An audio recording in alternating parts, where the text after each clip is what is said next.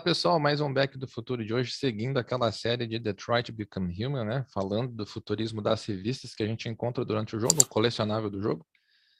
Hoje a gente vai falar um pouquinho aí é, de como, né, interações com o Android pode mudar, né, a, cabeça humana, né, a, a, interação social humana. Relacionamento com os Androids, né, comunicação, vai mudar, né, nossa nosso jeito de falar, de se comunicar e interagir, né? O jogo traz uma uma ideia interessante, né, que é o, a primeira coisa ali, vários humanos, né, perdendo o poder de persuasão.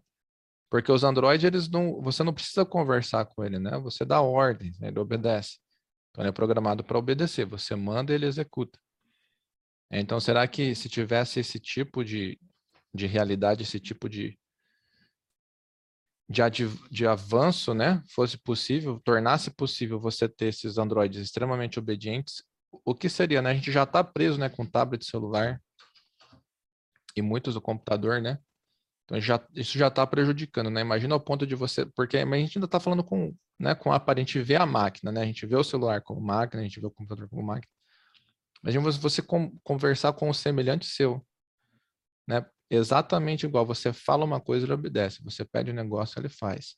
Conversou em pautas anteriores sobre o relacionamento, né? A criança, a namorada, é, cibernética lá, não tem mais argumento, né? não tem mais a abordagem, você não precisa ah, todo aquele ritual de cortejo, né? Que você tem de uma, de uma pessoa aí do, do sexo oposto, ou mesmo a criança, né? Qual que vai se perder a capacidade de disciplina, diálogo ali entre pai e filho, né? Vai explicar, ó, existem algumas regras no mundo, né? A gente tem que seguir.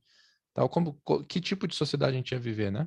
Não tem rejeição. Se a gente pensar no mundo que não tem rejeição, e a gente não está falando do mundo atual, né? No mundo atual as, as, pessoas não têm rejeição, talvez, num jogo e tal. Mesmo assim tem, né? Tem ambiente, ambiente muito tóxico, né?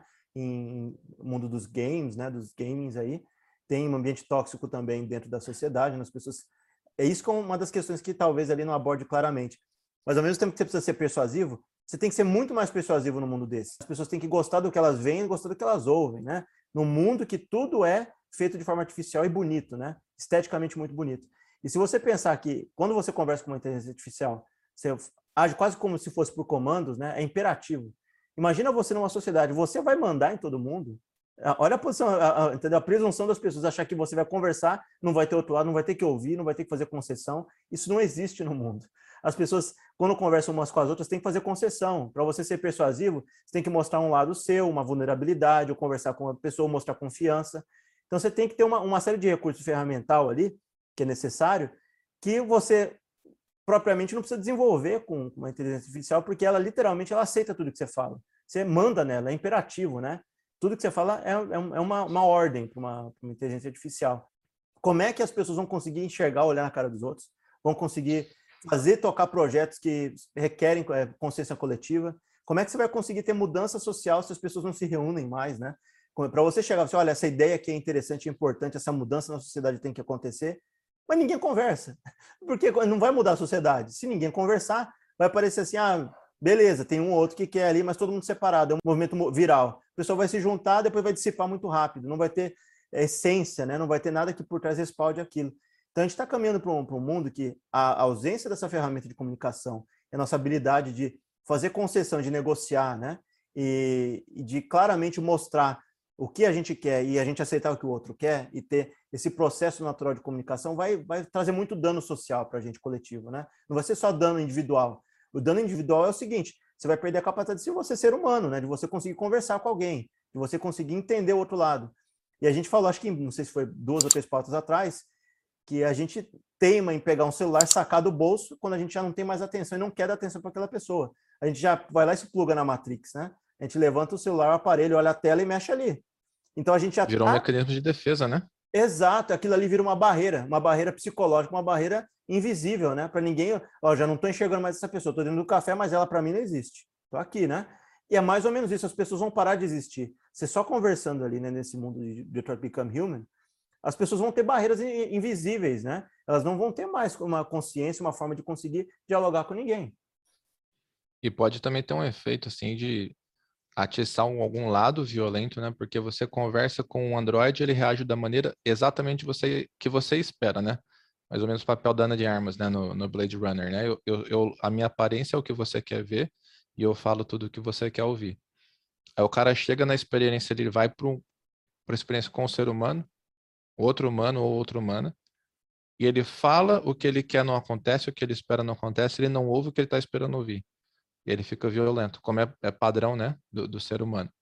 Então, que tipo de, de desencadeamento, né, que você teria briga, é, outros, outras formas de crimes violentos, né? E aí, com, com esse tipo de violência, pode, ser, pode virar um sistema de violência sistêmica. E o problema é o seguinte, a chance de você receber não, e a gente está percebendo ao longo da, da história como a, o ser humano está ficando cada vez mais exigente, seja com com ele mesmo eu não diria tanto, mas com os outros ele está ficando cada vez mais. Ele não aceita.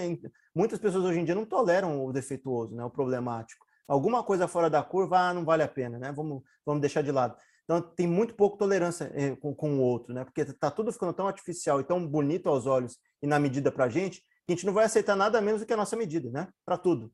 Tudo tem que ser sob medida para a gente. E aí o que, que acontece? A pessoa não é persuasiva. E ainda não tem o que agra agrada a pessoa, o mínimo de, de requerimento seja, para você persuadir alguém vai ser muito mais difícil, não é feito sob medida para você, a pessoa tem as falhas dela. Então, para criar diálogo, vai ficando cada vez mais difícil. A sociedade hoje já está cada vez mais fragmentada, né? A gente falando em termos de política, né? Em termos de pensamento de sociedade, tá fragmentou, né? As, as mídias sociais ajudaram muito isso, porque as pessoas não se enxergam, elas são separadas e meio que aglutinadas em tribo de gente que mais ou menos concorda com aquilo. Mas se você colocasse esses grupos, essas tribos de fato, no, no, não no virtual, mas no real, Será que todo mundo ia concordar da mesma forma que eles concordam online?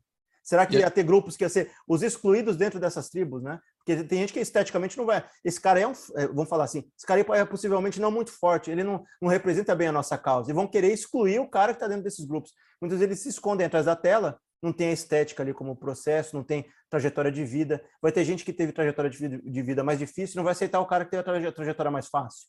E assim por diante. Porque está todo mundo isolado e cada um na sua, né? Já vê um, é, a gente já vê isso acontecendo hoje, né? Igual você falou muito bem aí, as redes sociais divide as pessoas em grupos, né? Em bolhas. E não sei se com você, mas e não precisa ser um assunto só, N assuntos de diversos campos, né? De, de conhecimento ou estudo. Você encontra com a pessoa que você identifica que ela faz parte de um, de um grupo com um modo de pensar específico. E quando ela é contrariada, você vê ela esperneando, né? Não, mas como assim você não pensa que nem eu?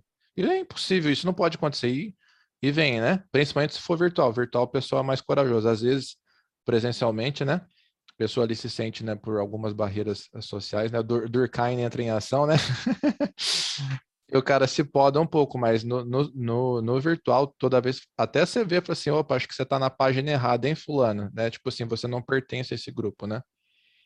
Como assim você está falando isso? Né? Imagine banalizar, né? Você, é o grupo Eu Amo Ford, Eu Amo Chevy, né? Aí você pega o cara e fala, o quê? Não, sai daqui. Não, aqui nesse grupo, aqui a gente não fala bem dessa, dessa marca, aqui a gente não fala bem desse cara. Esse processo que a gente está passando, é, talvez a gente esteja num processo de desumanização das pessoas, né? As pessoas não estão mais humanas, né? A gente vai parar de ser humano e a gente vai se espelhar, é bem aquela ali né, de, do, das antigas, né? Narciso acha feio que não é espelho. Então a gente vai começar a se espelhar, né? Em relação a, as, as inteligências artificiais, elas vão ter que ser idênticas a gente. A gente só vai conseguir dialogar com a inteligência artificial porque ela vai se moldar a tal ponto dela virar quase uma cópia nossa, seja do, do sexo oposto, do mesmo sexo, ou de, de N formas diferentes. Ele vai virar um espelho da pessoa. E é muito fácil, né? É, ou muito fácil ou muito difícil, né? Vamos saber. Porque talvez aí, acho que talvez não, né? A inteligência artificial não vai pegar de uma forma tal e replicar os defeitos da pessoa.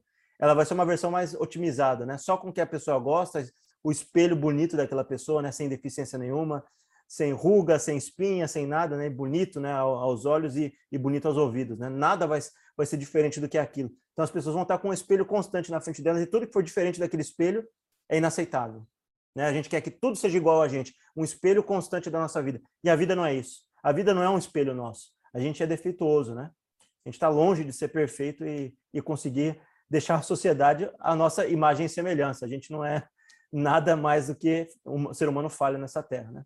Para querer isso. Galera, é isso aí. Chegou até o final desse vídeo, né? Deixa o joinha pra gente, né? E se inscreve no canal, né? Prove que você não é um Android e aperte esse robô por livre, esse botão aí por livre espontânea vontade.